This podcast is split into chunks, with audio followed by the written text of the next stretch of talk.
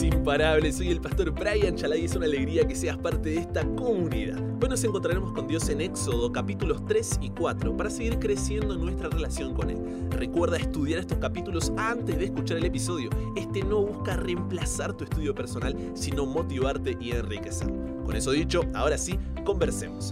¿Qué verdad aprendemos sobre cómo es Dios y su dirección para nuestra vida?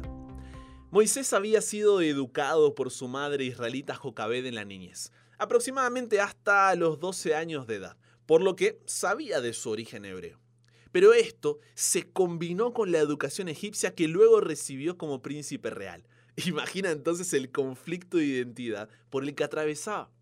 A los 40 años de edad había llegado en su vida al punto cuando comprendió que debía convertirse en egipcio sin reserva alguna o unirse con su despreciado pueblo. Hebreos capítulo 11, versículo 25 nos dice que eligió ser maltratado con el pueblo de Dios antes que disfrutar de los placeres temporales del pecado. Es más, Hechos capítulo 7, versículo 25, allí Lucas, el autor, nos muestra que Moisés pensaba que sus hermanos israelitas comprendían que Dios lo usaría a él como su libertador. Por eso fue a la tierra de Gosén y mató al egipcio.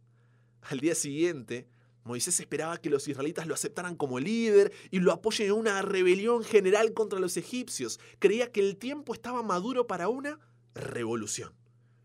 A pesar de eso, los hebreos no lo entendieron así. Dios quería hacer de Moisés el libertador de Israel, pero le faltaban ciertas cualidades de liderazgo esenciales para el servicio en la causa de Dios. El llamado era correcto, la forma era errada. ¿Y ahora? Piensa en la situación de Moisés porque había renunciado a su lealtad a Egipto con su acción del día anterior. Y al ser rechazado ahora por su propio pueblo, estaba solo, sin amigos. Su conflicto de identidad era cada vez mayor. Es así como huye de Egipto y se casa con Séfora, hija de Jetro, también conocido como Reuel, sacerdote de Madián. Los madianitas, para darte un poco de contexto, eran descendientes de Abraham y su otra mujer, Sétura, que habían permanecido como adoradores del verdadero Dios. 40 años, sí, 40 años pasó Moisés apacentando las ovejas de su suegro. 80 años tenía cuando Dios se le apareció. No hay atajos en el camino hacia la madurez. El desarrollo de un carácter semejante al de Jesús no se puede apresurar. El crecimiento espiritual, como el físico, lleva tiempo. Muchas veces, no sé si te pasa, pero al no ver cambios en nuestra vida de forma así instantánea, nos angustiamos, frustramos y finalmente desistimos, porque vivimos en la cultura de la inmediatez. Ahora, fíjate, nosotros conocemos al Moisés que Dios usó para enviar las diez plagas, liberar al pueblo de Egipto, abrir el mar rojo, liderar un pueblo de millones por el desierto, llover alimento del cielo, endulzar el agua, sacarla a una roca y mucho más. Pero para esa maduración, Moisés el príncipe real de Egipto, la potencia mundial de la época, tuvo que pasar 40 años en Madián apacentando las ovejas de su suegro. Y nosotros vamos a desistir porque después de unos días, semanas, meses o años no vemos el fruto que quisiéramos ver. La pregunta es si estamos dispuestos a apacentar las ovejas de nuestro suegro. Mientras nosotros nos preocupamos por qué tan rápido crecemos, Dios se interesa por qué tan fuertes lo hacemos. Ser como Jesús es nuestro destino final, pero el viaje durará toda la vida. No existe un sermón, seminario o experiencia que arregle todo rápido. No hay un atajo o una solución inmediata. No existe un sermón, seminario o experiencia que resuelva todos los problemas al instante, elimine las tentaciones y nos libere de todos los dolores del crecimiento. No lo hay. ¿Por qué?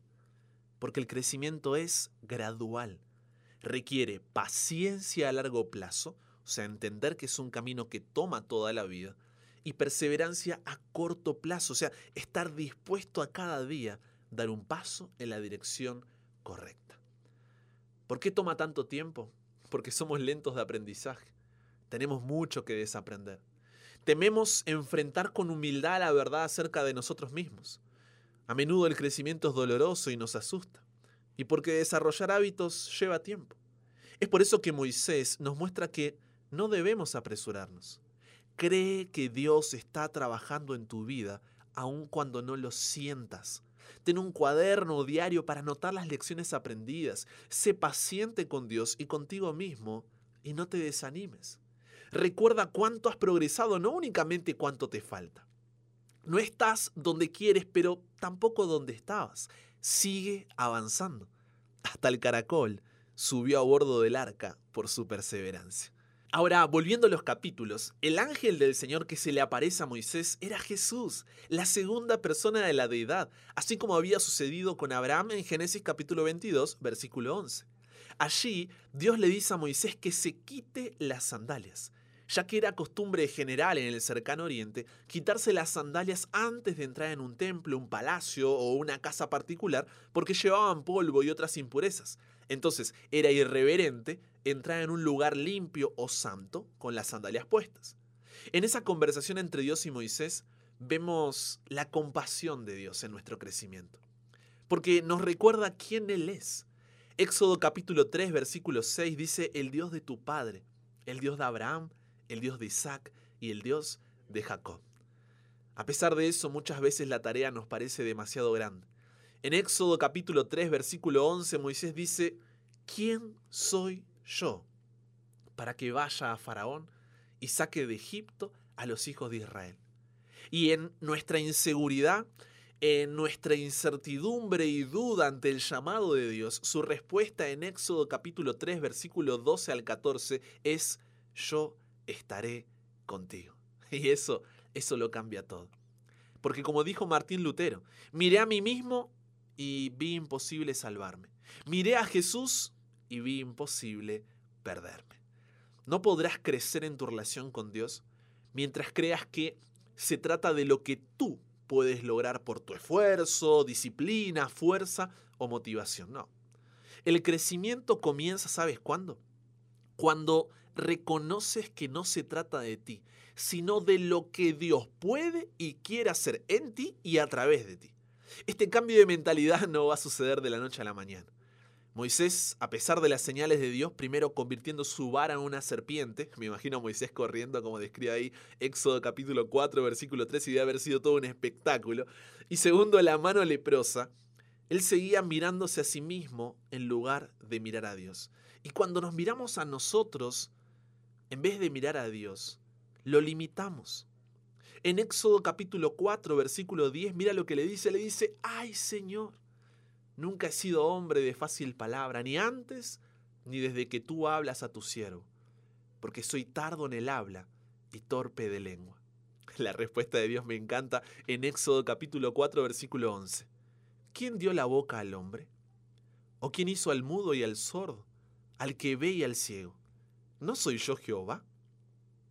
Lo mismo que le había intentado decir en Éxodo capítulo 3, versículo 14, cuando se presentó por el nombre Yo soy, nombre por el que se había hecho conocer a Abraham cuando hizo el pacto en Génesis capítulo 15, versículo 7. Este nombre, Yo soy, es una forma del verbo ser. Señala a Dios como eterno, que existe por sí mismo. Lo que le está diciendo es, hey, Moisés, me extraña araña. No soy igual a cualquier dios de Egipto y otras naciones. A veces nos olvidamos de la singularidad y la supremacía de Dios, reduciendo de forma finita a un Dios infinito. ¿Cuántas veces hemos limitado a Dios? ¿Cuántas veces rechazamos su llamado por creernos indignos o incapaces del mismo? Dios, con compasión, paciencia y amor, busca mostrarnos que no se trata de quiénes somos o lo que podemos hacer, sino de quién es Él y lo que Él puede hacer en nosotros y a través nuestro. Bien, ahora supongamos que al igual que Moisés, a pesar de pensar que somos indignos e incapaces, respondemos al llamado de Dios, pero aún así nos sentimos estancados. ¿Por qué sucede esto? Veámoslo a continuación en el relato de Moisés en Éxodo capítulo 4 versículos 24 al 26. Allí dice que en el camino a Egipto sucede algo raro, algo extraño, no sé si lo notaste cuando lo leíste, porque eso llamó mi atención. Leamos juntos, porque dice, aconteció en el camino que en una posada Jehová les salió al encuentro y quiso matarlo. Entonces Séfora tomó un pedernal, un cuchillo afilado, y cortó el prepucio de su hijo prepucio es la pielcita, ¿no es cierto?, del miembro viril masculino que está allí, y lo echó a sus pies diciendo, a la verdad, tú me eres un esposo de sangre. Así le dejó luego ir, y ella dijo, esposo de sangre a causa de la circuncisión. ¿Qué es lo que sucede allí? Parece una escena sacada de una película de terror. Un hotel de carretera, que es esa posada, al borde de la frontera, un cuchillo, un pedazo de carne, gritos, mucha sangre. Moisés había hecho las maletas y junto con su familia salió rumbo a Egipto para responder al llamado de Dios. ¿Por qué entonces Dios salió al encuentro de Moisés para matarlo? ¿Qué podría haber sido tan importante para Dios como para que estuviera dispuesto a abortar la misión? La respuesta es esta. Moisés tenía un asunto pendiente.